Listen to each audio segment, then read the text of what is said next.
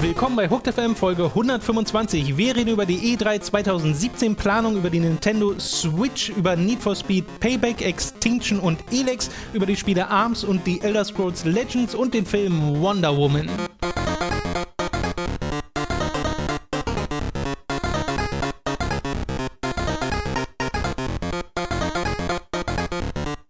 Der letzten Woche gab es eine wunderbare Vertretung an meiner Stelle, möchte ich sagen. Oha. Herr Leo Schmidt hat äh, mich exzellent vertreten. Mhm. Robin Schweigers Einsatz seiner Schnitttechnik im Podcast möchte ich wiederum anprangern, Wieso? weil dort bestimmte Ro- Geräusche eingespielt wurden, die für menschliche Ohren eigentlich tödlich sein sollten, es aber aus mir unerfindlichen Gründen nicht sind. Meinst du die, meinst du, meinst also meinst du jetzt meine Stimme? Oder was? was meinst du? Ich meine natürlich nicht deine Stimme. Äh, wer den letzten Podcast gehört hat, wird schon wissen, äh, worum es da ging. Deswegen habe ich den Podcast auch nicht länger als 15 Minuten gehört. Also keine Ahnung, was da sonst noch passiert ist. Vielleicht Nein. kannst du mal kurz reinschneiden, was du meinst, falls die Leute. Nein, um Gottes Willen, nein. Robin aus. Lass dich nie wieder im Podcast schneiden. Wir beginnen mit äh, einem Versäumnis aus der letzten Woche, wobei ich nicht weiß, wie absichtlich es war. Es war, also ich habe mich während des Podcasts, also äh, es war zunächst tatsächlich ein Versäumnis. Die Sache ist, als mir das eingefallen ist, äh, also selbst wenn es mir eingefallen wäre, vorher hätte ich es nicht gemacht, einfach weil das komisch Okay. wäre mit Leo. Das ist irgendwie, der wüsste gar nicht, was abgeht. Äh, und das wäre auch unterhaltsam gewesen. der Podcast ging auch sowieso schon zwei Stunden, deswegen dachte ich mir, ey, das, Ja, das reicht eigentlich schon. Ich habe ihn übrigens tatsächlich gehört, allerdings nur bis ihr angefangen habt, über Twin Peaks zu reden, Mhm. weil da bin ich ja gerade noch dabei, mitten in der zweiten Staffel das Mhm. nachzuholen. Mhm.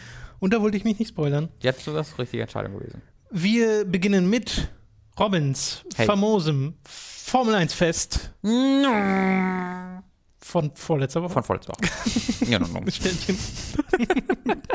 Weil, Wie war denn die Formel Deswegen- 1 das, vorletzte Woche? ja, deswegen wird es auch kurz, nur weil das Okay. ist jetzt schon wieder so lange her, ich weiß gar nicht mehr, was da passiert ist. Das war in Monaco. Wir sind in Monaco, deswegen ist es, also das wäre auch letzte Woche schon sehr kurz gewesen, weil Monaco, lieber Tom, ist eine Stadt, die du vielleicht kennst. Äh, Monaco, Monaco ist eine schöne Stadt, eine Hafenstadt. Und äh, da fahren sie halt einfach durch die engsten Straßen, die du dir vorstellen kannst, Mhm. wo niemand überholen kann und dann ist das Rennen vorbei. Äh, deswegen. da- Magst du nicht so? Nee, also das ist halt dieses, das ist halt so ein Prestige-Ding, weil das halt einfach mitten in der Stadt ist und da leben die ganzen reichen Leute, also auch alle Formel-1-Fahrer leben da und dann fahren sie halt da durch die Stadt und das ist voll die, voll die schöne Atmosphäre und voll die schöne Kulisse, aber gute Rennen kriegst du halt nicht geboten. Okay. Das, das sa- sagen auch die Fahrer, das Rennen ist da halt im Qualifying schon, weil so wie die Start ist, so geht es dann im Endeffekt auch raus, meistens. Und so war es dann auch hier. Also es war wirklich nicht sehr spannend. Ähm, deswegen, das, einzige Spannende war, dass der Jenson Button, äh, ein Fahrer aus England, äh, der sich eigentlich letztes Jahr verabschiedet hat in den Ruhestand, äh, für ein Rennen wieder aus dem Ruhestand zurückgekommen ist, weil der äh, Fernando Alonso, der spanische Fahrer von McLaren einfach mal gesagt hat, "Nö, ich fahre die Wochenende nicht mit. McLaren, Honda, ne, die mal ausfallen, ist mir zu scheiße, habe ich keinen Bock drauf. Deswegen fahre ich jetzt einfach äh, die, die, das IndyCar 500 Rennen, also in Indianapolis, Indy 500 heißt das. Äh, und ich glaube, es war in Indianapolis. Bin mir relativ sicher. Egal. Äh, auf jeden Fall hat er ein anderes Rennen dafür gefahren. Ähm, war das tatsächlich auch mega gut. Das war eine ganz andere Motorsport-Klasse, äh, die er da gefahren ist, der Alonso. War aber direkt ganz vorne mit dabei, hat auch das Mhm. Rennen angeführt. Ähm, ist wieder in einem Honda gefahren. Und dann ist halt natürlich sein Motor kaputt gegangen. äh, und dann ist er halt rausgeflogen, weil Honda einfach äh, nicht so gut ist. Tatsächlich hat aber auch ein Honda-Auto, glaube ich, gewonnen, äh, die Indy 500. Nämlich in Form von Takuma Sato, der ebenfalls ein früherer Formel-1-Fahrer war. Da waren viele Formel-1-Fahrer bei. Nächstes Wochenende ist aber Alonso wieder mit in der Formel 1 dabei. Wie gesagt, äh, dafür ist dieses Wochenende Button mitgefahren. Äh, hat, äh, Ja. ne? Dann direkt, also Button für ein Rennen dabei. Direkt mussten alle seine Teile im Auto ausgewechselt werden, weil die am Arsch waren. Dafür wiederum hat er dann 20 Startplätze zu, wurde zurückversetzt. Äh, also ist er vom letzten Startplatz gestartet. Und dann im Laufe des Rennens hat er dann tatsächlich versucht, in Monaco jemanden zu überholen, was einfach unmöglich ist, so ziemlich. Und deswegen hat dann versehentlich der den anderen Auto einfach überschlagen. Oh. Also der, der wollte so von auf der Innenseite das Auto glaub, das überholen. Genau, der hat das nicht gesehen, ist, hat eingelenkt. Dann haben sich so die Hinter, seine Vorderreifen und von dem Vordermann die Hinterreifen so getroffen, wurde so das Auto aufgebockt und ist dann einfach so in die, so mit 5 km/h in die Wand gerutscht. Ich glaube, das habe ich sogar gesehen, zufällig auf irgendwie N24 oder so, Mhm. so einem Nachrichtenkanal, Ja. weil das so auch so angepriesen wurde. der Horror-Crash bei der Formel 1 oder so. Niemandem irgendwas passiert so richtig. Nee, ne? nee, nee, das ist ja normal, Leichte, also- leichte Verletzungen gehabt oder Gar- so? Gar nichts, das, das war ja so langsam. Der ist ja wirklich in diese Ja, aber es sieht, Kurve. es sieht halt, wenn du es nur siehst, sieht es halt. naja, es war aus. tatsächlich sehr gefährlich, weil er halt einfach mit der mit dem Kopf quasi in der Mauer war. Und wenn das Ja, halt schneller gewesen wäre, dann wäre das bestimmt ein bisschen gefährlich gewesen. Ja, Aber dadurch, dass das so langsam war und er so block so angedodged ist, also als man das gesehen, weil da ist normalerweise kein Auto auf dem Rücken Mhm. oder seitlich. Das geht eigentlich gar nicht. Das war total der äh, Freak-Accident. Ähm, und natürlich war vor zwei, vor zwei Jahren gerade ein Fahrer gestorben ist. Mhm. Äh, der Bohem, nee, nicht der Bohemi, äh, der Jules Bianchi. Da ist man natürlich erstmal dann ein bisschen ängstlich, aber eigentlich kann wirklich den, eigentlich fast nichts passieren. Also, wenn die können mit 300 gegen eine Mauer fahren und die sind in so einem Tresor sitzen, die drin, da brechen sie sich vielleicht ein Bein oder so, aber das war's auch. Okay. Äh, ja, und dann Indy, Indy 500 war ganz cool, äh, aber ähm, ich- also da fahren sie wirklich im Kreis. Indy 500 ist wirklich, da fahren sie einfach in, in einem Oval. Da fahren sie wirklich im Oval. Und das ist dann nicht so ganz meins. Okay. Dann soll es das gewesen sein für diese Ausgabe von Robins famosem Formel 1 Fest. Hey! Dann kommen wir jetzt zu der E3 2017, die ja kurz bevorsteht. Nächstes Wochenende geht es los mit den Pressekonferenzen der großen Publisher und auch die werden wir natürlich wieder live verfolgen, wie wir es in den letzten Jahren bereits getan haben. Allerdings ist das Ganze dieses Mal deutlich äh, fragmentierter, als es die letzten Jahre war, weil sich die Publisher entschieden haben, komm, wir machen es jetzt mal an anderen Tagen. Ja. Angefangen mit Leider Gottes. EA am Samstag um 21 Uhr ist die Pressekonferenz von EA. Die schauen wir uns auch live an. Wir werden wahrscheinlich kurz vorher live gehen, aber um 21 Uhr startet die Konferenz an und für sich. Ich schätze mal, die wird standardmäßig wieder ein bisschen länger als eine Stunde gehen. Mhm. So. Und was man sich da erwarten kann, ist, denke ich, vor allem Star Wars, Battlefront Vor 2. allem Star Wars. Äh, vielleicht auch das andere Star Wars-Spiel. Who knows? Das Respawn meinst du? Äh, Visceral. Achso, Respawn macht ja auch noch eins. Aber was man sich abseits von Star Wars erwarten kann bei EA, außer Sports und Sports und Sports, das, äh, das sehen wir ja dann. Weiter geht's am Sonntag. Um 23 Uhr ist Microsoft und um 4 Uhr in der Nacht danach ist Bethesda. Da machen wir es so, dass wir um 23 Uhr Microsoft schauen werden, auch ne, wieder kurz davor live gehen und dann schauen wir uns die Konferenz an. Die geht ja in der Regel anderthalb oder mehr Ja, Stunden. ich, ich, ich gehe so von anderthalb bis zwei aus. Genau. Und Bethesda nehmen wir allerdings nicht mit. Das haben wir auch in den letzten Jahren nicht gemacht, dass wir uns Bethesda quasi gespart haben, weil ich werde davon dann wieder am Folgetag von dieser Konferenz einen kleinen Zusammenschnitt machen, damit wir das Wichtigste trotzdem noch uns live anschauen können. Allerdings erst beim nächsten Livestream. Denn am Montag um 19 Uhr ist die PC Gaming Show. Die schauen wir nicht. Die war in der Vergangenheit immer arg Dumm langweilig. und mit YouTubern und dann hast du da. Vor, vor allem ist es nichts, was du wirklich live kommentieren und schauen kannst. Das kann man Ja. sich so für sich anschauen, aber ich glaube, es macht wenig Sinn, dass wir uns das anschauen. Genau. 22 Uhr am gleichen Tag, am Montag, ist Ubisoft. Das schauen wir uns natürlich an, wie Ja. äh, in den letzten Jahren auch. Und danach, in der Nacht darauf, um 3 Uhr ist wieder Sony. Zwischen, Yay. zwischen Ubisoft und Sony schauen wir uns dann die Zusammenfassung von Bethesda an, ist zumindest gerade der Plan, weil dort ja eine Lücke entsteht, die man gut füllen kann. Und dann vielleicht spielen wir noch mal irgendwas dazwischen. Beim letzten Mal haben wir Super Mario Maker gespielt, wenn ihr euch erinnert, oder Oh Gang, ja. Gang Beasts. Äh, da waren ein paar lustige Momente dabei. Und dann zu guter Letzt ist am Dienstag um 18 Uhr das Nintendo Digital Event und danach Nintendo Treehouse. Das gucken wir uns auch wieder an und schauen dann mal, wie lange das unterhaltsam ist, weil Treehouse ist jetzt in der Regel auch nichts, was man wirklich live begleiten muss, weil es ja eher so Longform-Livestreams sind, wo sehr la langwierig gezeigt wird. Wenn allerdings zum Beispiel ähm, in der Präsentation wir Sachen erfahren zu Super Mario Odyssey und danach noch live direkt Mario Odyssey weiter gespielt wird, dann kann man das auch ein bisschen noch begleiten. Ja. Aber das entscheiden wir dann einfach spontan. Also nochmal zusammengefasst: Samstag 21 Uhr EA, Sonntag 23 Uhr Microsoft, Montag 22 Uhr Ubisoft und 3 Uhr Sony und Dienstag 18 Uhr Nintendo. Das sind die äh, E3 Pressekonferenzen, die wir live verfolgen werden und äh, zu denen es Livestreams gibt, die dann in den Tagen danach auch als Aufzeichnung auf dem YouTube-Channel erscheinen, falls ihr live nicht dabei sein könnt. Und äh, was wir dazu noch sagen müssen, dass diesen Donnerstag und nächsten Donnerstag die regulären Livestreams an den, äh, äh, an den jeweiligen Tagen aussetzen. Mhm. Das heißt, diese und nächste Woche kein regulärer Livestream, dafür ums Wochenende rum volle E3-Packung Und ja, ich denke, auch wenn das fragmentiert ist, wird das Spaß machen. Ich freue Ja. mich da wieder sehr drauf. Leider etwas weniger Pyjama-Party-Feeling, aber naja. Genau, aber das macht ja nichts. Ich bin sehr, sehr, sehr, sehr, sehr gespannt auf die Microsoft-Konferenz, weil ich da das Gefühl habe, da, da muss einfach ein bisschen Ja. was kommen. Und ich hoffe, dass sie da ein bisschen was bringen können. Ubisoft wissen wir ja schon wieder alles.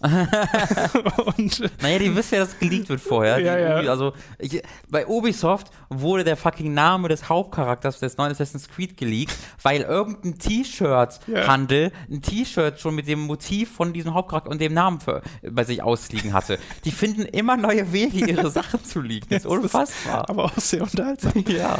Und auf Sony bin ich natürlich auch sehr gespannt. Äh, da wird es mehr zu God of War geben, nehme ich stark an. Mhm. Zu Last of Us 2 vielleicht auch. Aber Sony hat eine Tradition, uns tatsächlich zu überraschen. Ja. Deswegen, da ist immer Potenzial da. Ich frage mich nur, ob sie dieses, ähm, diese, diesen guten, weiß nicht, diesen guten Fluss der letzten Jahre halten können oder ob nicht irgendwann mal die schlechte E3 für Sony Ja. dabei wieder sein muss. Neuer Death Stranding-Trailer. Neuer Death Stranding-Trailer. Hm, ja, das, das allein schon. Bitte. Okay, genau. Und, äh, ach so, genau, noch zusätzlich, äh, nächsten Montag ist dann logischerweise auch kein regulärer Podcast, weil das kriegen wir einfach nicht hin zwischen dem ganzen äh, Streaming. Den holen wir dann die Tage danach nach. Ich kann euch nicht sagen, ob das dann einfach im Laufe der nächsten Woche passiert oder erst am Montag da drauf. Aber auf jeden Fall ist der Podcast, der danach kommt, dann unser E3-Podcast, wie wir es auch die letzten Jahre gemacht haben, wo wir dann nochmal ausführlich Revue passieren lassen, was so alles passiert ist auf der Messe. Und ich glaube, das soll es erstmal gewesen sein. Es kommt die Woche wahrscheinlich auch noch ein kurzer äh, Teaser, wo wir das auch nochmal separat auf YouTube für alle, die jetzt nicht den Podcast hören, zum Beispiel äh, ankündigen und eine kleine Erinnerung quasi äh, darbieten. Und dann sind wir, glaube ich, bereit für die E3. Und zur Zusammenstellung habe ich auch noch nichts gesagt. Es sind äh, neben uns beiden wahrscheinlich wechselnde Teilnehmer. Ja. Aber die Teilnehmer kennt ihr halt schon aus den letzten Jahren. Wir Genau. können euch jetzt nur nicht genau sagen, da sind die dabei und da sind die dabei. Das Genau. wechselt einfach ein bisschen hin und her. Das seht ihr ja dann. Okay. Ich glaube, damit hätten wir das geklärt Mhm. und können mit den News beginnen und fangen direkt mal mit der Nintendo Switch an. Denn das ganze Online-System der Nintendo Switch, da schwebten ja noch diverse Fragezeichen drüber, wovon jetzt ein paar zumindest beantwortet wurden. Zum einen der Preis, das wird 20 Euro im Jahr kosten, dieses, äh, dieses Online-System von, äh, der, von der Nintendo Switch. Äh, man kann allerdings auch 8 Euro für drei Monate bezahlen oder 4 Monate für äh, 4 Euro für einen Eu- 4 Euro für einen Monat, so rum. Vier Monate Für drei Monate Euro. für einen Euro. Das wäre gar nicht schlecht. Aber ich finde, 20 Euro im Jahr ist jetzt deutlich unter dem, was die anderen Mhm. äh, Publisher kosten bei ihren Online-Systemen. Kriegt dann halt ne, diesen Zugriff auf die App, diese ganzen Online-Features, die sie da anbieten wollen. Wie genau die funktionieren, weiß man noch nicht so richtig, weil man ja das System noch nicht in Aktion erlebt hat. Aber die wichtigste Änderung, die stattgefunden hat zu dem, was wir vorher wussten, ist die des Zugriffs auf eine ja, Spielebibliothek.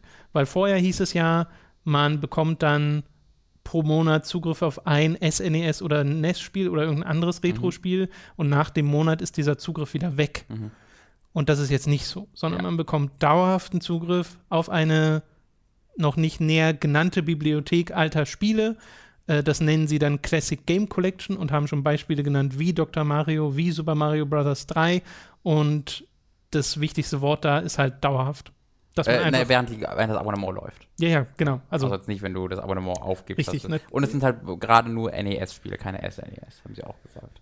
ja, aber trotzdem eine Steigerung zu dem, Ja. was sie vorher angekündigt haben, äh, denn die Sachen wieder wegzunehmen war sehr, sehr fragwürdig, aber auch sehr, sehr Nintendo. Und jetzt weiß man halt, dass man ein, äh, ja, das im Abo quasi integriert hat. Bin ich sehr gespannt, wie viele das am Ende sein werden, ob die erweitert werden mit den laufenden Monaten, ob du quasi eine immer weiter ansteigende Bibliothek aus Retro-Spielen hast, je länger du bei der Nintendo Switch die, das Online-Abo aufrechterhältst. Oder ob auch noch andere Systeme dazukommen. Ja. Weil nur NES, hm, Das sind halt Spiele, die man sehr wahrscheinlich schon mindestens einmal gekauft hat. Ja, das ist ja bei Nintendo fast immer so, ne? Genau. Die Virtual Console kommt ja auch noch. Das werden ja auch alle Spiele sein, die wir wahrscheinlich schon mal gekauft haben. Da finde ich halt das Interessante, wenn sie den GameCube zum Beispiel reinholen Mhm. in die Ja, Virtual ja. Console und man sich solche Spiele holen kann, die ja bisher nur dann auf dem Gebrauchtmarkt existierten. Und der, der Online-Service ist jetzt noch bis 2018 kostenlos. Mhm. Also der wird schon starten. Also das ganze Online-Kram, das wird noch kostenlos sein, aber ab 2018 ist es dann erst kostenpflichtig. Okay. Ich glaube, viel mehr Spannendes gibt es da auch nicht. Hast du da noch was zu sagen? Was Ja, nee, also ich finde immer noch, dass das alles über eine Handy-App funktioniert, ist an Lächerlichkeit schwer zu überbieten. 20 Euro ist ein äh, okayer Preis, obwohl ich auch erneut denke, wenn das über eine App geht, sollte das kostenlos sein, weil das schon genug es ist ja auch das Online-Spielen ne, mit den Servern und ja, alles. das, das, das also, verstehe ich, das verstehe ich. Aber dass halt die ganzen Services, die daran verbunden sind, über diese App gehen, das, das, das ist das Nintendo X, was Nintendo je gemacht hat. Ähm, und ich habe halt letztens jetzt erst äh, gesehen, wie man, man muss halt, hast du dieses Diagramm gesehen von dem, mhm. von dem Headset?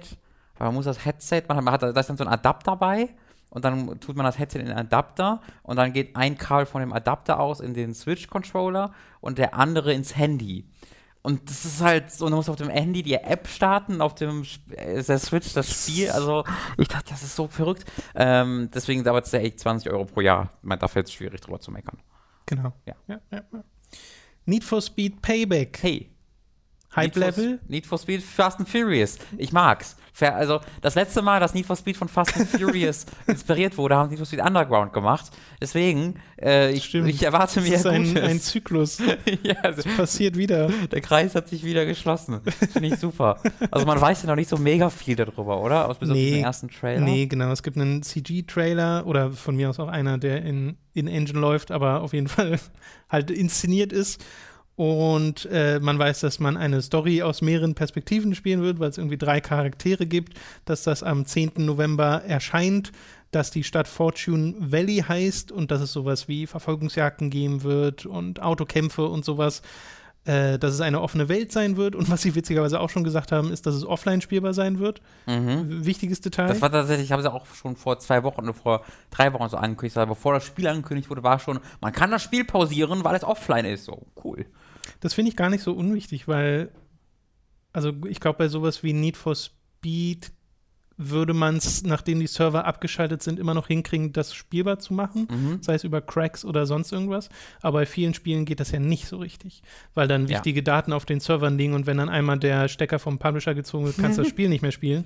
Stecker. Und das äh, ist halt sehr schade drum. Deswegen ist das so eine Art Zukunftssicherheit, die dir da zumindest gleich garantiert wird. Ja. Aber ja, man sieht voll die Fast and the Furious Einflüsse Mhm. im Trailer und äh, gab ja direkt so auf Twitter oder sonst äh, welchen sozialen Netzwerken äh, Photoshops mit den Charakteren aus Fast and the Furious und Need for Speed Ja. und Family ist wichtig Oh und so, Gott. so ein Kram. Also äh, ja, mal sehen, wie sehr sie da reingehen. Weil sie sagen auch, es wird so große Set-Pieces geben und so. Und ich fände das schon sehr lustig, wenn man dann auch einem U-Boot begegnet und Raketen an dir vorbeizischen oder sowas. Also wirklich, ich bin ja voll der Fan davon, so einen Story-Modus da reinzubringen. War ich ja schon immer. Leider war der halt beim letzten Need for Speed scheiße und in Need for Speed The Run war der scheiße. Also die haben es halt selten so richtig gut hinbekommen. Aber hey, wenn man da mal schon so ein. Wir haben letztens mal bei Time, ach, letztens, wir haben vor einem Jahr oder sowas bei Time to 3 dieses Spy Hunter oder sowas Oh ja. gespielt, wo man auch mit einem Auto so rumfährt, alles explodiert. Wenn Need for Speed mal das machen würde Stimmt. und dann fährst du plötzlich ein Boot äh, und dann verwandelt sich es wieder in ein Auto. Warum denn nicht? Warum denn nicht? Ich, also ich finde, sie sollten da full on crazy werden. Ja, ich hätte auch überhaupt nichts. Leider- Dass du wirklich die Fahrzeuge wechselst, fände ich auch super spannend. Ja. Aber das kann ich mir so schwer vorstellen. Ja, nee, also le leider Gottes, was mich auch, was ich schade finde, benutzen sie ja auch immer noch lizenzierte Autos und sind halt dadurch schon begrenzt in dem, was sie tun können. Ja, weil es nicht und kaputt find- gehen darf oder sonst irgendwas. Ja, es, es, es geht ja irgendwie schon kaputt, aber nicht so richtig. Also Mhm. sie können keinen Burnout-Schaden da reinbringen. Äh, und ich finde, es hat da total wenig Mehrwert in diesem Kontext. Also ob ich jetzt, wenn in so einem Arcade-Racer, wo ich halt vor der Polizei nur wegfahre und mich kaputt fahre, ob ich dann einen echten BMW fahre oder nicht, who cares? Das ist eh kann ich. Ich fahre diesen, ich fahre eh nicht den echten BMW, das fühlt sich eh kein bisschen so an wie dieser BMW. Also wieso muss dann das Logo drauf sein? Ich glaube, vielleicht ist das für uns irrelevant, aber vielleicht unterschätzen wir da auch Kann den sein, ja. Marketingwert, den so etwas Ja. hat, wenn äh, Rennspielfan XY auf der Packung sieht, oh geil, der Wagen, den liebe ich und holt sich dann deswegen das Spiel. Keine Ahnung, ob das Maybe. wirklich so ist. Maybe. Aber Vielleicht äh, ist das noch ein Element, was man da bedenken Das könnte. ist meine Kafu. Sie sagen auch wieder, dass es Customization geben wird. In welcher Detailgüte, das äh, müssen wir mal schauen. Ja. War es nicht beim letzten Need for Speed so, dass es nicht sofort Neonlichter gab und dass das so ein, Also so ein total merkwürdiges Ding gab war? sie im Spiel. Es kann sein, dass man die freischalten musste erst oder ich so. glaube, es weiß gab sie nicht. wirklich erst Echt nicht. Ja? Ich glaube, sie kam erst mit einem Patch rein oder sowas. das wäre gerade bei diesem Nacht. diesem Ja, Spiel eben. Ich glaube, das war genau das Ding, dass man sich so Okay. dachte, wie kann es denn hier kein Neon geben? Okay. Aber vielleicht erinnere ich mich da auch falsch. Ich will da jetzt keine Vorwürfe machen, die dann am Ende gar nicht stimmen. Und das ist ein krasser Vorwurf. Ja, aber es ist auch EA und mich würde es nicht wundern.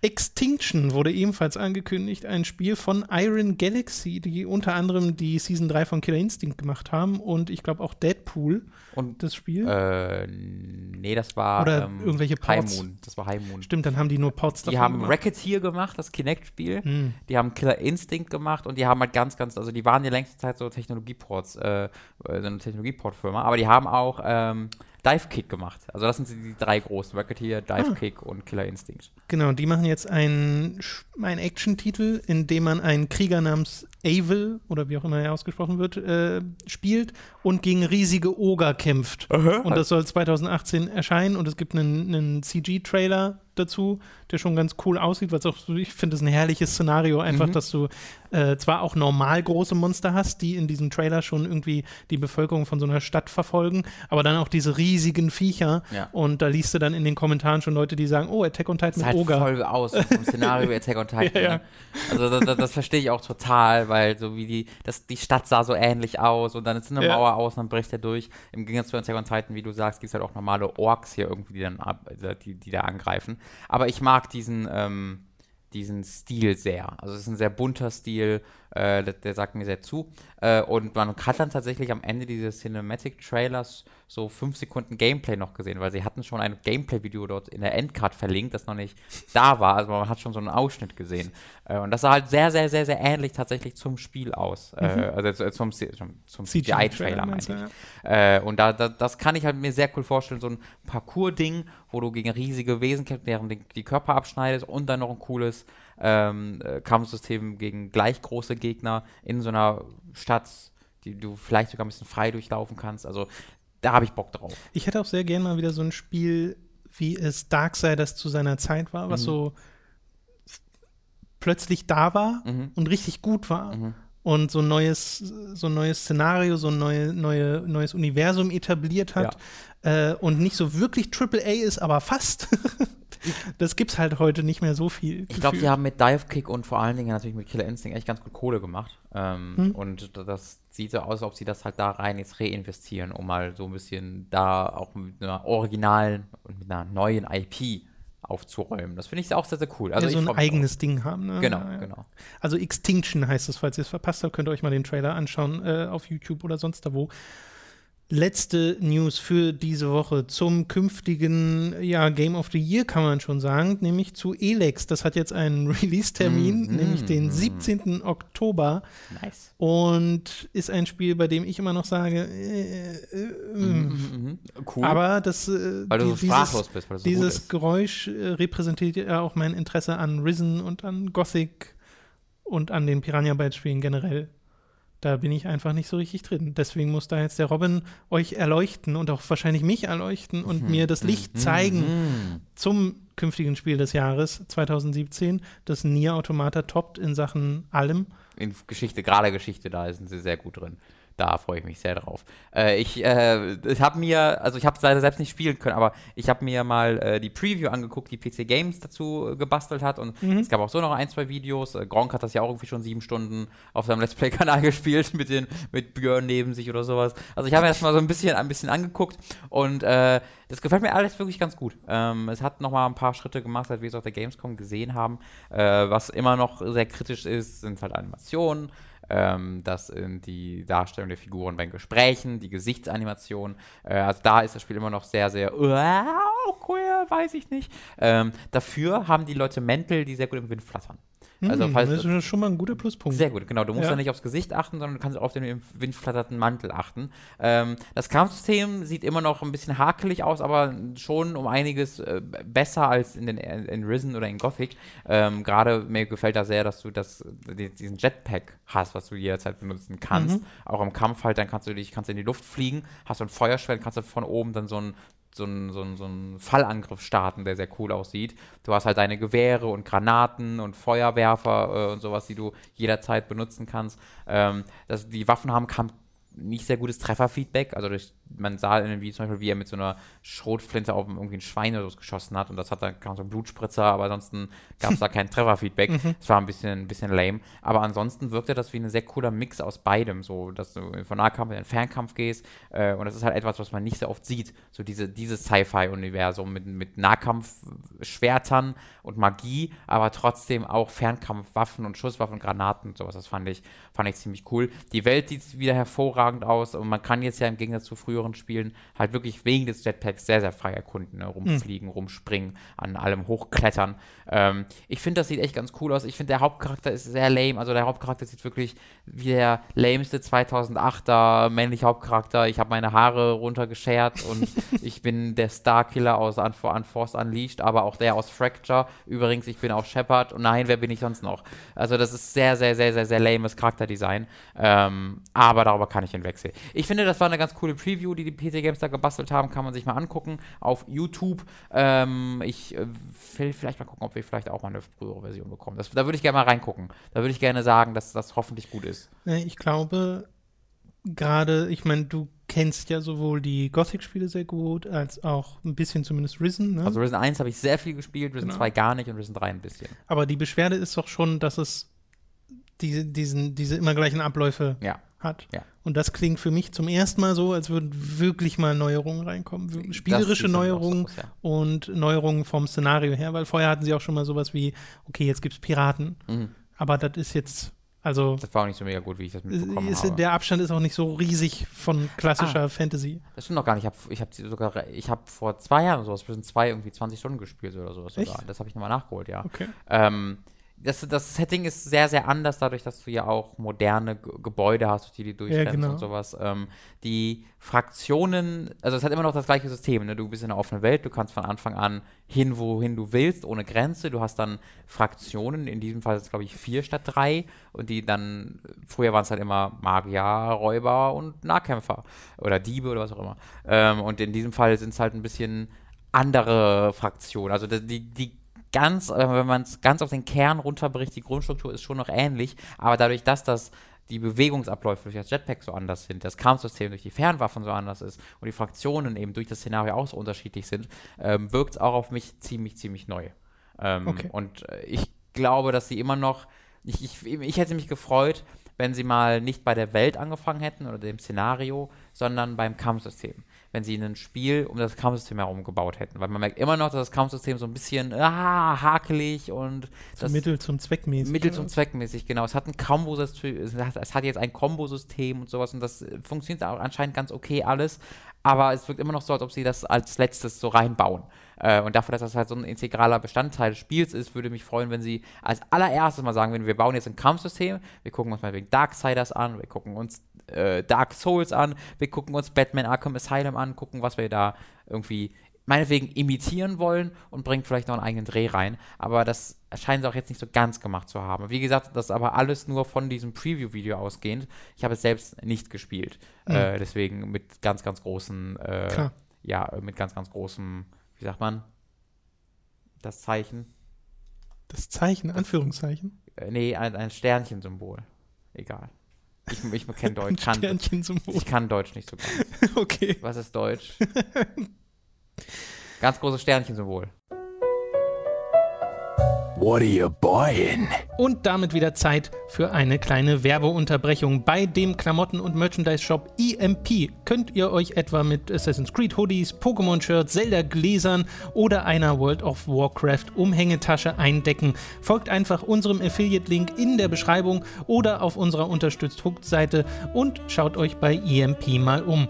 Weiter geht's mit audible.de slash hooked. Über audible.de slash hooked erhaltet ihr einen kostenlosen Probemonat bei Audible und könnt euch ein Hörbuch eurer Wahl aussuchen, das ihr auch über diesen Monat hinaus behalten könnt, ob ihr nun weiter zahlt oder nicht. Also geht einfach auf audible.de slash hooked und schaut euch auch dort mal um. Das war's mit dieser Werbepause und jetzt weiter im Text. Come back anytime.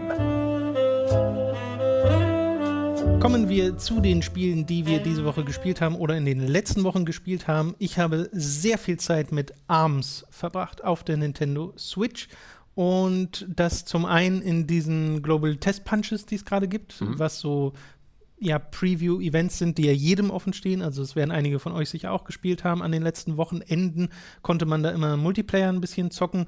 Ich habe aber auch schon das Hauptspiel sehr ausführlich gespielt, darf aber noch nicht so richtig ausführlich drüber reden, weil diverse Elemente, vor allem zum Beispiel so Singleplayer-Sachen, liegen unter einem Embargo. Da kann ich euch erst äh, beim nächsten Mal drüber berichten aber über das Spielsystem an und für sich und wie es sich anfühlt, darüber kann ich schon mal reden. Gerade auch, weil ihr da ja jetzt auch schon Erfahrungen sammeln konntet im äh, Global Test Punch. Und da muss ich sagen, habe ich deutlich mehr Spaß mit diesem Spiel, als ich erwartet hätte. Cool. Und äh, meine Einstellung vorher war ja so ein schon eine gewisse Vorfreude, weil ich ja total mag, wie das alles aussieht und was für ein Flair dieses Spiel hat, weil es alles so schön farbenfroh ist. Ne? Und falls ihr es nicht kennt, das ist äh, quasi ein Kampfspiel, in dem man aber ähm, nicht wie bei Street Fighter aus der Seitenperspektive spielt, sondern aus so einer Third-Person-Ansicht, also einer Schulterperspektive. Und die Schläge, die man macht, kommen halt nicht sofort an, weil die Arme der, der eigenen Charaktere sich ewig strecken können. Es sind quasi alles Charaktere, die basieren auf diesem, auf dem Hauptcharakter von One Piece, der, der, die, der die Gum-Gum-Kräfte Ja. hat. So müsst ihr euch das vorstellen. Äh, und das macht sehr, sehr, sehr, sehr, sehr viel Spaß. Ich habe das ja schon mal auf einem Preview-Event gespielt, da haben wir es ja beide sogar kurz gespielt, ähm, vor einer halben Ewigkeit jetzt Ja. schon wieder. Und da hat es mir auch schon Spaß gemacht, aber da habe ich mir wirklich noch Sorgen gemacht wegen den Motion Controls, weil mehr konntest du da nicht spielen. Und äh, das funktioniert ja dann so, dass du jeden dieser Joy-Cons in jeweils einer Hand hast und dann halt die Schläge ausführst. Und aber auch zum Beispiel zum Blocken die beiden Sachen, die beiden Joy-Cons aufeinander halten musst, dich auch bewegst, indem du sie nach links oder rechts hältst. Ja. Und das ist einfach nicht meins. Also Nee. das geht schon, man kann das schon so spielen, ja. aber eben mir geht da zu viel Präzision verloren und ich habe auch nicht die eigene Koordination, gerade in stressigen Situationen, auch wirklich immer das mit meinen Händen zu machen, was ich gerade Mhm. Ja. machen will. Das fällt mir mit Knöpfen wesentlich leichter. Ich könnte auch einen Artikel mit meinen Füßen schreiben. Wäre aber weder komfortabel noch die beste Option. Ja, schöner Vergleich. Ja. Äh, glücklicherweise kann man Splatoon mit so ziemlich jeder Controller-Art spielen, wie man möchte. Du kannst das äh, mit beiden Joy-Cons im Handheld-Modus spielen, also wenn du einfach äh, das Ding hältst wie Mhm. Wie Zelda. Gameboy, genau, wie bei Zelda. Du kannst es mit dem Pro-Controller spielen, kannst aber auch nur mit einem einzelnen Joy-Con spielen, Okay. weil das dann sofort wieder Multiplayer ermöglicht, wenn du an einer Konsole Mhm. spielst Ja. weil das Spiel halt ein Kampfsystem hat, das jetzt nicht sonderlich tiefgehend ist im Sinne von, dass es jetzt Kombos gibt, die du lernen musst. Irgendwie so Ten-Hit-Kombos wie aus Tekken gibt's nicht.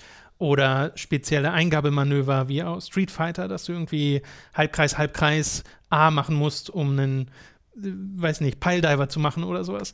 Sondern du kannst halt mit links schlagen, mit rechts schlagen, kannst diese Schläge dann noch so ein bisschen in eine Richtung steuern mit dem Analogstick und kannst einen Rush-Modus aktivieren, wenn sich deine gelbe Leiste füllt, die sich einfach durchs Schlagen auffüllt, was dann so ein Special Move ist, der aber auch daneben gehen kann, deswegen muss der gut getimed sein.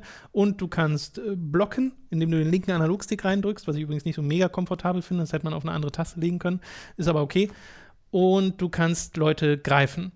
Und ein Griff kann nicht geblockt werden, Wie so, man es halt kennt Ja. aus anderen Kampfspielen. Und dann gibt es noch so kleine Details, dass du zum Beispiel mit dem Ausweichmove oder mit dem Sprung oder mit dem Blocken, wenn du das alles gedrückt hältst, lädst du deine, deinen nächsten Schlag quasi auf. Mhm. Und der hat dann eine besondere Eigenschaft. Kann zum Beispiel sein, dass dein Schlag dann den Gegner einfriert und der dadurch ein bisschen langsamer wird. Oder dass er elektrifiziert wird und dadurch seine Arme quasi ausfallen und die dann Äh. so nach unten Ach so, hängen jetzt eine Weile, weißt du? Kurz ausfallen, habe ich gerade Also ein anderes nicht, dass sie Bild. wirklich komplett raus Das sind, Jesus, das wäre gruselig. und dieses Kampfsystem funktioniert erstaunlich gut. Also ich habe da richtig viel Spaß dran gehabt, das zu erlernen, gerade weil es auch so in diese typische Kategorie fällt, ähm, leicht zu erlernen, schwer zu meistern, Mhm. zumindest wirkt es sehr danach. Und hatte vor allem in dem Global Test Punch auch mega viel Freude an diesem Lobby-System, was sie dort hatten, weil du so einen Party-Modus spielst und in eine Lobby geschmissen wirst mit ganz vielen anderen Leuten, die durch so ein rundes Icon repräsentiert werden, kannst dort jederzeit deinen Charakter wechseln und wirst dann random, ohne dass du Einfluss darauf hast, mit anderen Spielern zu bestimmten Spielmodi zugewiesen. Das kann dann ein stinknormaler One-on-One-Kampf sein. Das kann aber auch ein Kampf sein mit vier Leuten, jeder gegen jeden. Das kann aber auch eine Runde dieses Volleyball-Minispiel sein, wo man so einen Volleyball äh, äh, übers Netz zu dem Gegner bringen muss und wenn das den Boden berührt, der Volleyball, dann äh, fängt er halt an zu explodieren und dann tauschst du so die Punkte hin und her. Oder du spielst äh, so ein, ein Basketball-Minispiel, wo du die, die anderen jeweils äh, in den, also mit einem Griff-Move in den Korb ziemlich cool. reinschmeißen musst, was auch ganz witzig ist. Oder es gibt noch Teamkämpfe und sowas, also so diese verschiedenen Modi, die das Spiel halt hat, entweder im Team oder Free for All oder One-on-One. Und dadurch entsteht eine extrem gute Abwechslung, weil ich es total erfrischend finde, dass ich keinen Einfluss darauf habe, dass ich nicht weiß, was als nächstes kommt. Und ich habe keinen Vergleich, der mir jetzt zumindest spontan einfällt zu einem anderen Spiel. Forza Horizon. Hat es Äh, das? da bist du ja online und dann Aha. fährst du ja ähm, durch die offene Welt, machst dann ein Rennen und dann bekommst du quasi, äh, bist du in so einem Playstil. Und manchmal bekommst du, du kannst in einem bestimmten Ding spielen, wo du einfach die nächste Modi und dann fährst du zur nächsten Ort, zum nächsten Ort mit allen anderen und spielst du das da. Ja. Es gibt aber auch Varianten, wo du voten kannst zwischen drei unterschiedlichen Sachen. Aber das ist halt, das erinnert mich sehr, sehr daran. Okay. Ja, weil zum Beispiel in Mario Kart ist das ja auch so, du bist ja auch in einer Lobby mit anderen Leuten Mhm. und kannst halt die nächste Strecke voten oder sowas. Aber trotzdem weißt du ja sehr genau, was als Spielmodus auf dich zukommt. Ja. Und das halt nicht zu wissen, habe ich als extrem erfrischend empfunden, ähm, während jetzt konstante One-on-One-Kämpfe, äh, glaube ich, nicht so wahnsinnig lange unterhaltsam wären, weil halt ich noch nicht weiß, wie viel Langzeitmotivation dieses Kampfsystem bietet, weil es eben nicht so viel tiefer hat wie einen Street Fighter oder einen, einen Tekken, äh, zumindest in, meinen, in meiner bisherigen Spielerfahrung. Äh, und ihr merkt schon, dass ich vorsichtig bin in der Art und Weise, wie ich das formuliere, weil ich um ein Embargo herumtänzle. Mhm. Äh, deswegen will ich da gar nicht so viel Schön. mehr drüber sagen, außer dass es mich halt echt überrascht hat, wie viel Spaß mir dieses Spiel macht. Und wie toll auch die, also erneut, wie toll die Präsentation ist. Dass es von den Figuren noch keine Amiibos angekündigt sind, finde ich sehr, sehr komisch. Mich würde es überhaupt nicht wundern, wenn die im nächsten Smash Brothers drin sind, wenn die irgendwie ihren, ihren Einzug in Mario Kart finden. Und ich finde total super, dass sich Nintendo kurz nach Splatoon wieder dazu entschieden hat, eine neue IP zu starten. Mit Charakteren, die Wiedererkennungswert haben. Weil das haben sie alle. Ich mag die alle total gerne. Selbst den komischen Helix, der so ein Schleimding ist, das äh, sich strecken kann oder zu so einem kleinen, zu, zu so einer Pfütze runter äh, schrumpfen kann, um äh, den Gegner auszuweichen und eigentlich total lame aussieht wie Flubber als äh, Splatoon-Kämpfer Ja. äh, aber halt auch wieder durch die, durch die Darstellung total sympathisch wirkt. Und ich glaube, den Rest erzähle ich euch dann beim nächsten Mal, wenn kein Embargo mehr da ist. Okay. Übrigens, das andere Kampfspiel Tekken haben wir leider einfach noch nicht bekommen. Ja, das will ich auch unbedingt spielen. Ich werde da noch mal ein bisschen Ärger machen. Das habe ich schon in, Ich im, es auch sehr gerne spielen. in einer der letzten Let's Play Sessions mit Mats gesagt, aber ich sage es hier nochmal. Ich habe äh, in den letzten, äh, in der letzten Woche mal mich durch die Wikipedia-Einträge der Story der von Tekken 1 bis 6 Mhm. gelesen und das kann ich nur jedem mal empfehlen, weil es ist Oder? es Entschuldigung, lass mich also, erstmal zu Ende reden. Ja. Es ist dem unglaublich zuträglich, Ja. sehr nüchtern niedergeschrieben, Ah. den absurd bekloppten Story-Fortschritt von Tekken nachzuvollziehen, Mhm. wenn dann halt einfach so sehr bodenständig und geerdet Fakt für Fakt dasteht, was dort passiert ist. Und dann war Und er halt- in einen Vulkan. Genau. ja, ja. Das ist alles, was ich über die Tekken-Story weiß. Irgendjemand wird, irgendwann, irgendwann wird, glaube ich, irgendjemand in den Vulkan geworfen. Ja, naja, Heihachi hat halt äh, im ersten Tekken, äh, das ist da schon Teil der Lore, seinen Sohn eine Klippe runtergeschmissen und wenn er das überlebt, ist er würdig genug, die Mishima Saibatsu Corporation zu übernehmen. Und der Sohn Kazuya war dann total sauer und äh, ist dann durch das King of Iron Fist Tournament, das Okay. Mishima veranstaltet, Ja. zu ihm, um ihn zu besiegen. Mhm, Und was dann auch erstmal geklappt hat. Und dann gibt es dieses war? Hin und Her zwischen Hayachi und Kazuya und dann später noch Jin, was der Sohn von Kazuya ist. Aber Kazuya hat ja auch das Teufelsgen in sich, weil, of course, deswegen hat er auch überlebt, dass Hayachi ihn, ich glaube, am Ende des dritten in den Vulkan schmeißt und man dachte, er sei tot, war er dann aber doch nicht. Im Folgespiel dachte man dann am Ende, Hayachi sei tot, weil er in so eine Explosion reingeraten kommt, aber war er doch nicht. Und dann kommt noch raus, dass Hayachis eigener Vater, den er mal in irgendeinen so Tempel versiegelt hat, äh, doch noch lebt und dann wieder Hayachi dazu kommt. mhm. Nee, Jinpachi. Aber meine Güte, ist das ein, ein herrlicher Moment, Scheiß. heißt sein Sohn nicht auch Jin? äh, nee, Jin ist der Sohn von Kazuya, also ist sein Enkel. Und der Vater von Hayachi heißt dann auch noch Jin Jinpachi. Ja. Das hört sich alles an wie gute Zeiten und schlechte Zeiten, nur mit der Vulkan. ja, es ist voll, voll dieses, äh, diese Seifenoper-Dramatik, Ja. aber auf 180 halt, dass sich Ja. Leute gleich immer umbringen. Man könnte sagen, das ist das Twin Peaks des Video, der Videospielbranche. Das ist eine sehr komische. Äh, ja, ich glaube, da haben Leute die falsche Erwartung. Was ich nämlich gesehen habe, ist, dass es in Tekken 7 einen Galerie, äh, Gallery gibt, wo alle CGI-Sequenzen, alle Story-Sequenzen der vergangenen Oh, sechs Spiele cool. äh, äh, freischaltbar sind. ja, die Leute mögen auch voll, wie das Spiel seine Story präsentiert. Da bin ich super gespannt Ja. drauf. Tekken, das einzige Beat'em-Up-Spiel, was ich jemals mochte. Tekken 3, um genau zu Weil sein. du ja die Eingaben bei Street Fighter nicht magst, Ja. ne? sondern lieber Kombos. Ja, und der hat diesen Roboter, der so macht und der kann sich auf so einem seinem Schwert so Yoshimitsu drehen. meinst du? Yoshi, Yoshi, der sagt das immer so cool. Yoshi, Der ist voll, voll der gute Typ. Äh, der in den ersten Tekken äh, ist, glaube ich, direkt seine Handlung, dass er Geld von dem King of Iron Fist Tournament äh, sammelt, um das an hungrige Bedürftige Echt? Das war so voll der Bösewicht, weil das so ein Roboter voll, ist. Der ist voll gut. Ich habe da von nie was irgendwo. Ich habe immer nur gegeneinander, gegen andere Freunde gespielt, wie du vielleicht merkst. Aber dann gibt es ja halt auch noch den Raptor und die Bären. Ach man, Ist, ist, aber geben die denn auch Geld an Arme, der Raptor, oder ist er eher böse? Dann äh, ich, weiß, dass der, ich weiß, dass der Raptor an einem Ende mal die Familie von den Kängurus, weil es gibt ja auch ein Spiel, was Känguru, infiltriert hat und die das nicht gemerkt haben. Was? ja, Was? es ist großartig. Hä? Guckt euch einfach mal die Tekken Und hast du gerade gesagt, es gibt ein Spiel über das Movies. Känguru? Nein, äh, also ein Spiel nicht, aber es gibt auch ein Känguru als Kämpfer in, Ja, ja, ja. in ja. Tekken. Of course. So, of course, genau. Okay, was hat der Bär damit zu tun? Äh, worüber haben wir eigentlich geredet? Über Arms. Okay. ich freue mich schon so, Tekken 7 zu spielen, aber wir haben es leider noch nicht. Es tut mir sehr leid. Ich habe noch ein weiteres Spiel gespielt. Vor allem jetzt am Wochenende habe ich da so insgesamt sechs Stunden reingesteckt äh, gesteckt und war total überrascht. Und das gibt es eigentlich schon seit März, dieses Spiel. Und ich habe es jetzt erst mitgekriegt, weil es jetzt auf Steam erschienen ist. Dass es überhaupt draußen war, habe ich nämlich im März nicht mitgeschnitten. Und zwar die Elder Scrolls Legends. Das Kartenspiel. Oh, okay. Das gibt es jetzt auf Steam, ist halt ein Free-to-Play-Spiel. Mhm. Und ich habe darüber schon mal ganz kurz geredet auf der letzten Gamescom, weil sie es dort so installiert hatten, dass man es spielen konnte, bevor man zu seinem eigentlichen Termin bei Prey oder Ziemlich Dishonored smart. ging, was sehr smart war. Und da war ich schon überrascht, wie flüssig und schnell sich das spielt, äh, was aber auch teilweise daran gelegen hat, dass es halt Hearthstone ist, Mhm. mit Änderungen. Mhm. Aber die Basis ist ganz klar Hearthstone. Mhm. Und jetzt könnte man das natürlich weiter zurückspinnen und sagen, ja, aber Magic und so ist ja die Has Basis Yu-Gi-Oh! für Hearthstone ja Basis für und Yu-Gi-Oh! Ist die Basis für Für Magic. so und genau. ne, der Kre- Kreis geht immer weiter.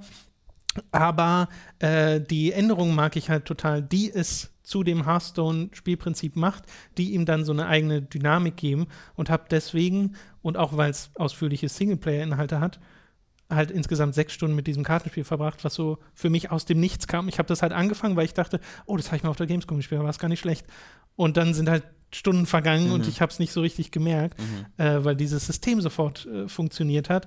Das Besondere an dem Spiel ist, dass es halt sein Schlachtfeld in zwei teilt. Dass du auf zwei Lanes sozusagen gleichzeitig kämpfst mit deinen Karten und die Monsterkarten, die auf dem einen, auf dem einen Feld liegen, können nicht die aus dem anderen angreifen.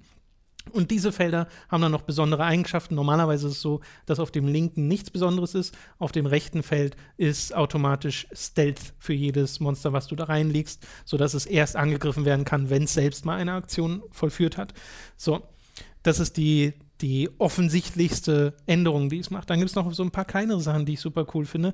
Du hast 30 Leben jeweils am Anfang des äh, Kampfes und alle fünf Leben verlierst du eine Rune, die so um dein Porträt herum äh, gebaut ist. Und jedes Mal, wenn du eine Rune verlierst, ziehst du eine zusätzliche Karte, was so ein System ist, das dich halt ein bisschen raushelfen soll, Ja. wenn du mal viel Leben hintereinander verlierst. Dann gibt es aber auch das Prophecy-System, dass du, wenn Karten so einen Prophezeiungstag haben und du die ziehst, dadurch, dass du eine Rune verlierst, kannst du sie sofort spielen ohne Kosten. Okay. So, das heißt, man kann sein Deck so ein bisschen darauf auslegen, Leben zu verlieren, cool. indem man Prophecy-Karten reinnimmt und dann darauf setzt, dass die gezogen werden, wodurch man extra Karten umsonst spielen kann, was einem sehr schnell einen Vorteil geben kann. Und ich mag total, dass dieses Spiel sofort einen Story-Modus hat. Es hat drei äh, Kapitel, die kostenlos integriert sind im Free-to-Play-Ding. Und ich habe vier oder fünf Stunden gebraucht, um die durchzuspielen. Das war also der Großteil dessen, was ich gespielt habe von dem Spiel. Und die Story ist sehr bla, halt Elder Scrolls Kram und jetzt auch nicht so mega gut präsentiert, weil es sind so Cutscenes, die mit ja so leicht animierten Artworks Okay. äh, realisiert wurden, also nicht so richtigen CGI-Dingen und so. Und vor allem ist die Auflösung mega niedrig. Oh. Also es wirkt so, als ob die das in 480p rausgerendert haben. Weird. Vielleicht liegt das daran, dass das auch für Tablets kommt, aber selbst da wäre eine höhere Auflösung ja, nicht schlecht. Weil ich glaube, auch da sieht man die Pixel.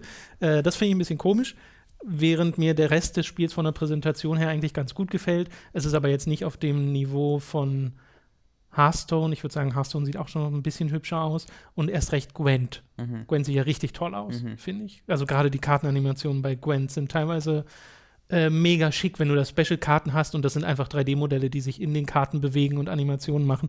Hier hast du sowas auch so ein bisschen, so kleinere Animationen, aber mir fiel am Anfang schwer, seltene von nicht seltenen Karten zu unterscheiden. Mhm. Kein so gutes Zeichen ist für ein Nee. Spiel, was auf eine Kartensammlung setzt.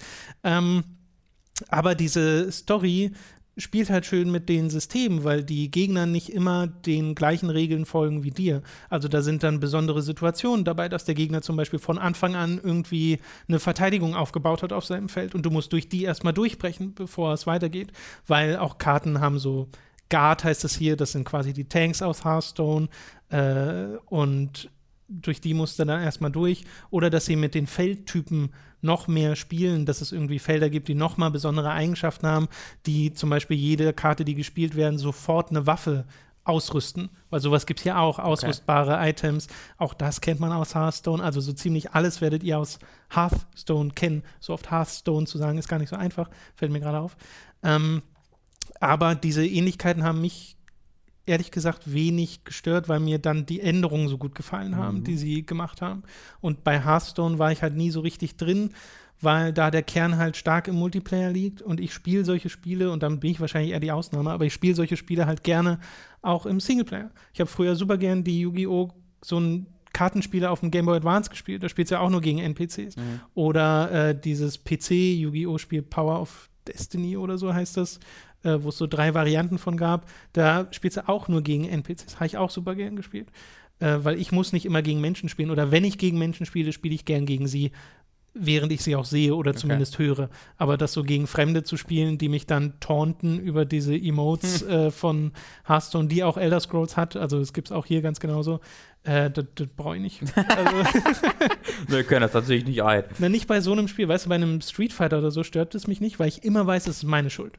Ich weiß immer, es ist meine Schuld, weil, also vorausgesetzt, ich habe genug Vertrauen ins Balancing der äh, Charaktere.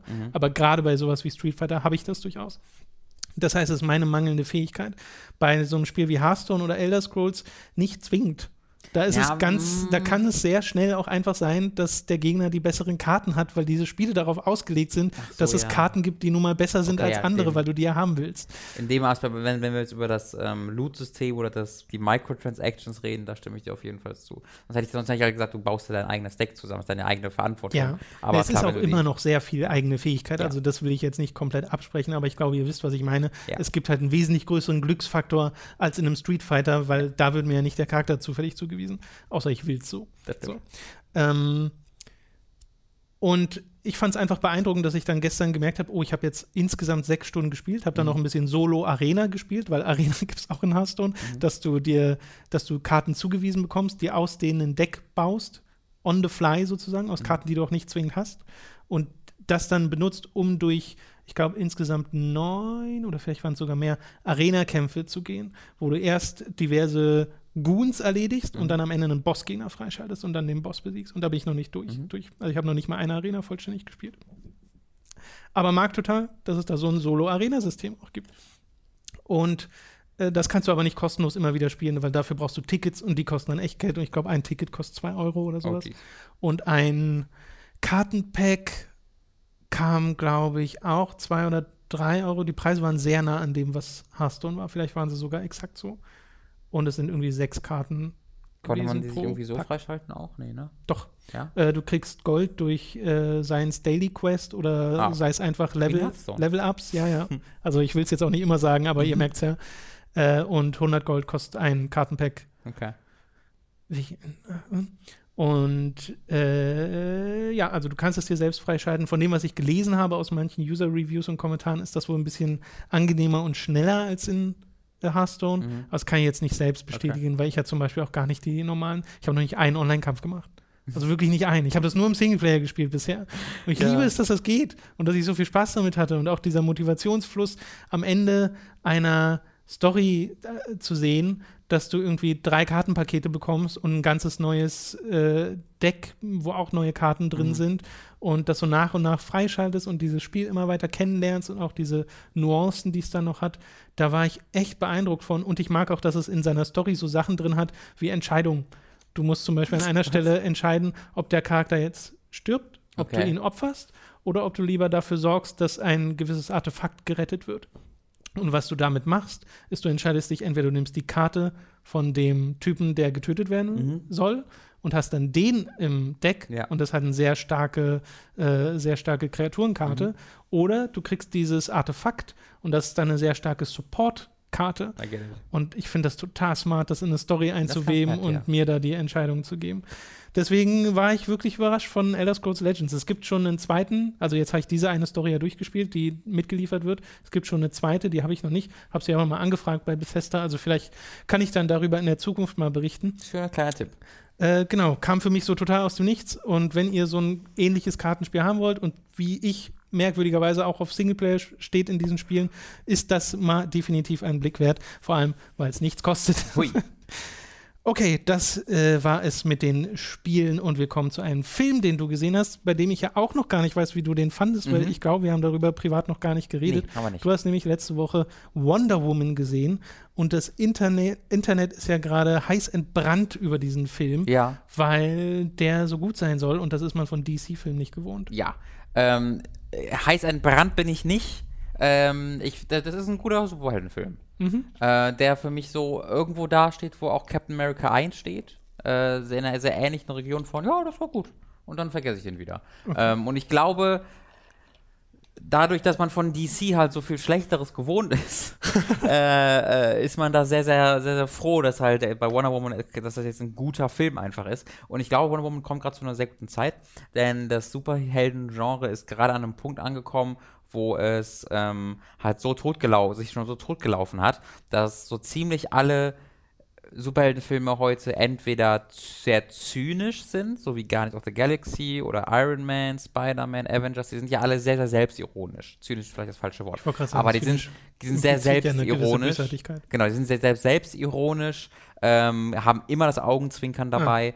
Oder du hast dann das, was irgendwie so ein Batman wie Superman versucht, wo einfach äh, alles ist hoffnungslos, alles ist scheiße, wir sind erwachsen, oh mein Gott, wir machen jetzt 9-11. Wir sind nach. erwachsen. Ähm, und das ist auch scheiße. Also, das ist einfach blöd, wie, wie Batman wie Superman das gemacht hat. Dark Knight hat es natürlich wesentlich besser schon beispielbar gemacht. Aber das sind so die zwei Extreme, die man heute hauptsächlich hat. Ähm, und dann kam jetzt halt Wonder Woman und Wonder Woman ist sehr, sehr cheesy. Also wirklich extrem cheesy. Die gehen halt voll rein, so, unser Held ist ein guter Held, die möchte Gutes erreichen, sie ist eine, hat ein gutes Herz, sie kämpft für die Liebe in den Menschen und that's it. Da ist kein, kein Dark Brooding, keine, keine böse Seite auf der, im Hintergrund, die wartet, losgelassen zu werden. Die macht jetzt nicht ständig selbstironische Witze, dass sie gerade ja ganz schön stark ist und wie komisch das ist, sondern das ist so sehr ehrlich. Und ich glaube, viele Leute haben das sehr vermisst. Ähm, das ist halt das, was, was sie eigentlich sich von Superman erhoffen, ne? was Man of Steel mal sein sollte, was sie sich von Batman wie Superman erhofft haben. Aber Superman ist ja genau dieser Brooding, der nicht Ja, mehr ja. Leute retten will, was ja die Superhelden, Superman-Fans so nicht so wirklich mögen. Äh, und diese Rolle übernimmt jetzt halt ein bisschen Wonder Woman. Und äh, für mich war es zu viel Cheese. Also es gibt wirklich so Momente, wo sie einfach da sitzt und äh, im, im Voice-Over darüber spricht, dass äh, in Kriegszeiten man nur an die Liebe der Menschen glauben muss und die Liebe äh, gewinnt gegen alles, was das Böse und das ist mir einfach zu viel. Das, da, das, da kann ich nichts mit anfangen. Aber ich verstehe auch, dass Leute sagen, das ist cool, das wollte ich gerne nochmal haben. Ich habe auch ein bisschen das Gefühl, dass die Welt das gerade ein bisschen gebraucht Ja, das genau, das ist ein sehr guter Zeitpunkt dafür. Äh, der Film hat aber auch so einige Problemchen. Also A, ist, es hat ein bisschen Humor drin, der funktioniert einfach nicht so wirklich. Ja. Da es versucht immer mal wieder so dann dieses Marvel, diesen Marvel-Humor Ja, ja. so in sehr viel kleineren Maßen reinzubringen und der landet einfach nicht. Einfach so dieses Art kumpelhafte Gespräche und Ganz sowas, genau, ja. ganz genau. Oder ähm, wenn Diana dann doch mal in die Zivilisation eintritt, äh, Mhm. das ist das ist so zehn Minuten des Films so lustige Hijinks, wie sie halt versucht in der äh, lustigen in der normalen Welt klarzukommen oder dass sie halt dann mit Generälen spricht und die, was deine Frau, warum ist deine Frau hier? Es spielt ja während des Ersten Weltkriegs, Mhm. äh, deswegen auch noch alles sehr sehr sexistisch äh, und das ist hat da versuchen sie dann so ein bisschen lustig zu sein. Das klappt halt wirklich nur so halb, meistens klappt es eher nicht. Hm. Ähm, das letzte Drittel des Films wird dann sehr zum Superhelden Blabla, wo, wo große Wesen miteinander äh, Kämpfe machen und das ist dann so sehr austauschbar leider, äh, was nicht so cool ist. Äh, und das sind so meine größten Kritikpunkte an dem Film. Ähm, Nee, es gibt einen großen Kritikpunkt, aber ich glaube, dann den, den war ich mir zum fürs Ende auf, weil ich möchte wirklich darüber reden, was dieser Film großartig macht. Nämlich neben diesem sehr optimistischen, äh, sehr optimistischen der optimistischen Grundstimmung, sage ich Mhm. mal, ähm, ist der zweite Akt dieses Films hervorragend. Denn dort, äh, im ersten Akt wird quasi erstmal ne, Wonder Woman eingeführt, wo, wo sie herkommt, warum sie so ist, wie sie ist. Mhm. Äh, und dann kommt sie in die normale Welt, dann wird ein bisschen der Plot aufgebaut. Und im zweiten Akt sind sie dann wirklich an der Front im Ersten Weltkrieg und kämpfen dann. Und begegnen dort den, Leuten, den, den Leuten, die unter den Kämpfen leiden. Äh, und dort ist dann wirklich so dieses Heroische, das so wirklich zum Tragen kommt. Da gibt es auch eine Szene im Trailer, ähm, wo Diana durch No Man's Land läuft. Also ja, No Man's Land, falls ihr das nicht wisst, beschreibt quasi die, die, die Gegend zwischen den beiden, wie sagst du mal auf Deutsch, Gräben, zwischen den beiden Schützengräben der beiden Seiten. Ja, die sind eingebuddelt im Ersten Weltkrieg und äh, zwischen diesen beiden Seiten ist einfach nichts, ist alles zerbombt, alles leer und sobald irgendjemand aus dem Graben hinauskommt, wird er einfach von der anderen Seite äh, weggeschossen.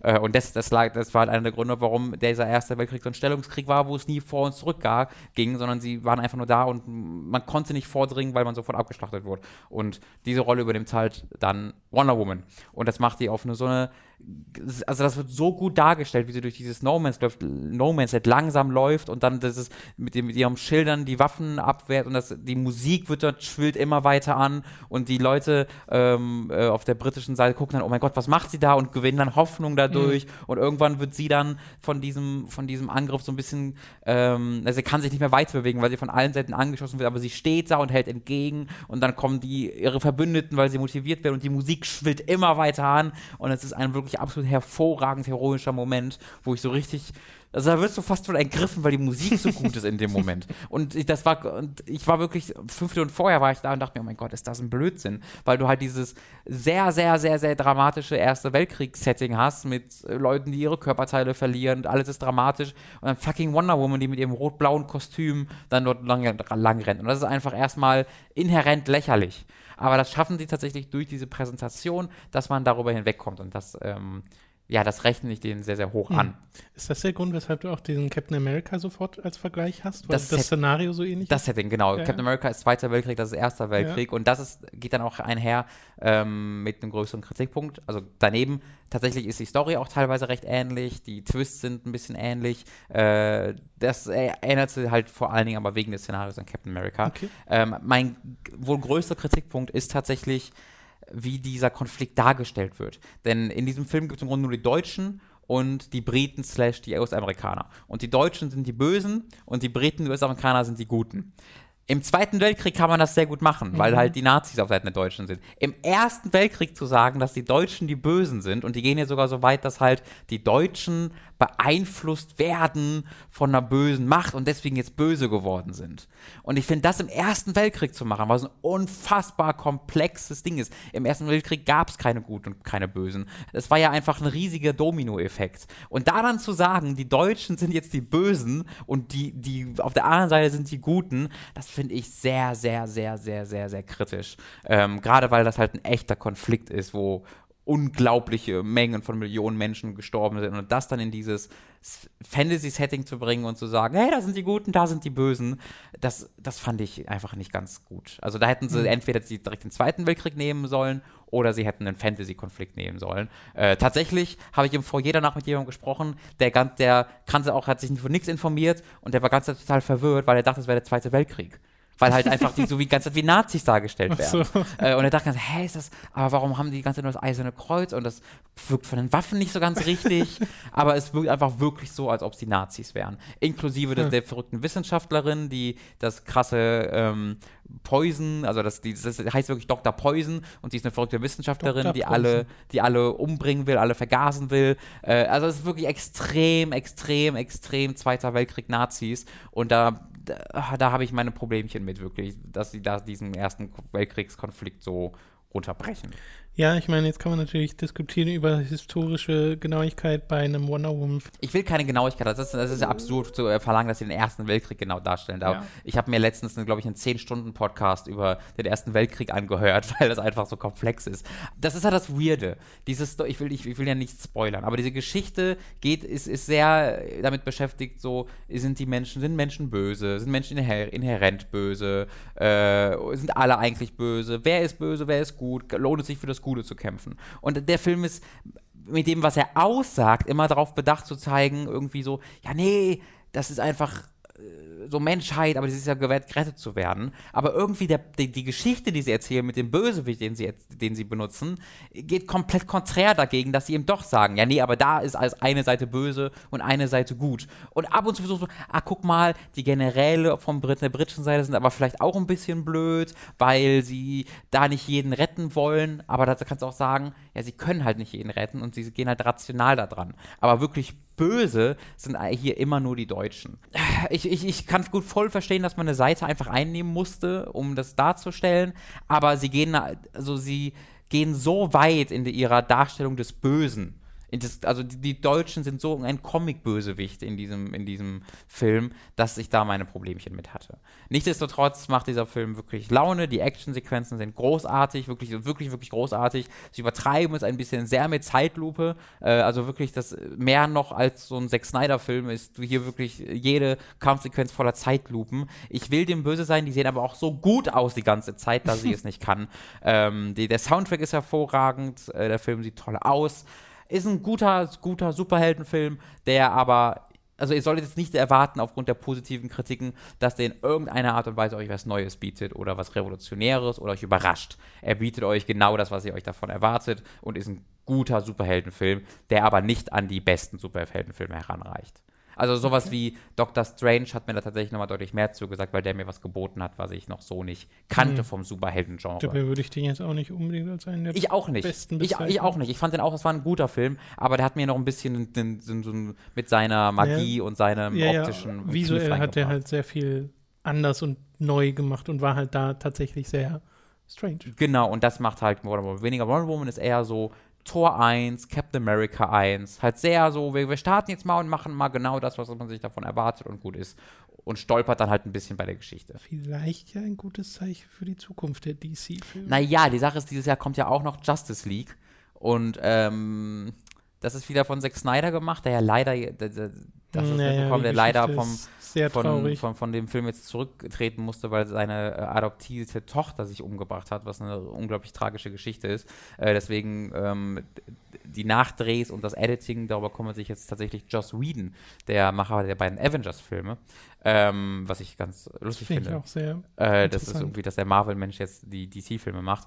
Aber da bin ich, da bin ich immer noch sehr skeptisch, weil die Trailer oder der, der eine große Trailer, der war echt nicht gut. Hm. Und ähm, da, da, also Zack Snyder hat mit Man of Steel und Batman wie Superman mir jetzt zu Genüge bewiesen, dass ich nicht glaube, dass er das so gut kann. Okay. Ähm, aber wer weiß, vielleicht überrascht mich das ja auch, weil ich war auch bei Wonder Woman sehr, sehr skeptisch. Ähm, wer weiß. Es gibt auch schon, also Sequel ist natürlich auch schon angekündigt, macht wieder, ich glaube, Patty Jenkins heißt sie, die Regisseurin auch des ersten Teils. Es ist tatsächlich ein ziemlich guter ähm, äh, äh Female Empowerment Film. Mhm. Das, was, was auch also das macht auch Spaß, sich anzugucken, weil das hat man bei Superheldenfilmen einfach nicht so oft. In Superheldenfilmen sind die Frauen meistens die Damsels oder ja, die. Nee, ich wollte gerade sagen, nenn mir doch mal die großen naja, Marvel-Superhelden. Du hast halt Black Widow, äh, die aber immer so die Seiten, die weißt du, die ist immer so seitlich, so sie ist dabei. eine- Nee, es gibt keinen Black Widow-Film. Nee, gibt's nicht. Das, das ist eines der größten Kritikpunkte, weil warum nicht? Nur weil das eine Frau ist. Thor, Äh, Iron Man, Ant-Man, äh, die anderen, Black Panther, Spider-Man, Spider-Man. Hm, ja, man erkennt Ähm, ein Muster. Äh, hier, äh, ähm, in Avengers 2 ist einer dazugekommen. Ja, Scarlet. ich, ich meine jetzt wirklich Scarlet so eigene irgendwas. Filme. Ja, da gibt's keinen. Haben sie, glaube haben sie noch keinen. Sie haben noch keinen Frauen-Superheldenfilm gemacht, wenn ich mich jetzt nicht komplett irre. Mir fällt keiner ein. Nur im Serienbereich gab es doch so Sachen, oder? Im Serienbereich gibt's Jessica Jones, ja. Äh, und ne, ganz im Gegensatz hast du halt bei sowas wie Thor die Rolle von, äh, wie heißt die denn nochmal? Äh, Die auch in Natalie Portman? Natalie Portman, was eine extrem cheesy Damsel in Distress äh, Figur ist. Ähm, sie haben das halt, sie versuchen da schon aktiv gegen vorzugehen, indem sie ja auch den, äh, den, den, den, den, ähm, wie, wie, wie hieß er? Den, den, den Dr. Strange, der Lehrer. oh Gott, ich weiß doch nicht mehr, wie der heißt. Ja, diese, also jedenfalls, äh, Dr. Strange hat so, hat so einen Lehrer ähm, und das ist halt im Original ein, äh, ein Mann und das ist in diesem Fall eine Frau in, in der Version. Das ich fällt mir nicht mal der, die Schauspielerin ein. Kate Äh, Blanchett? nein. Nee.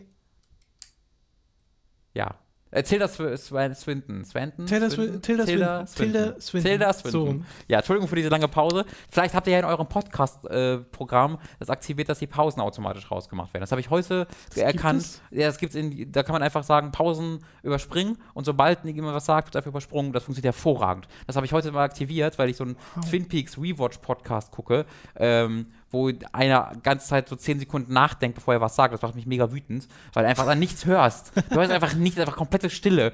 Äh, und das wird einfach übers übersprungen. Das macht mich, sehr glücklich, dass das übersprungen wird.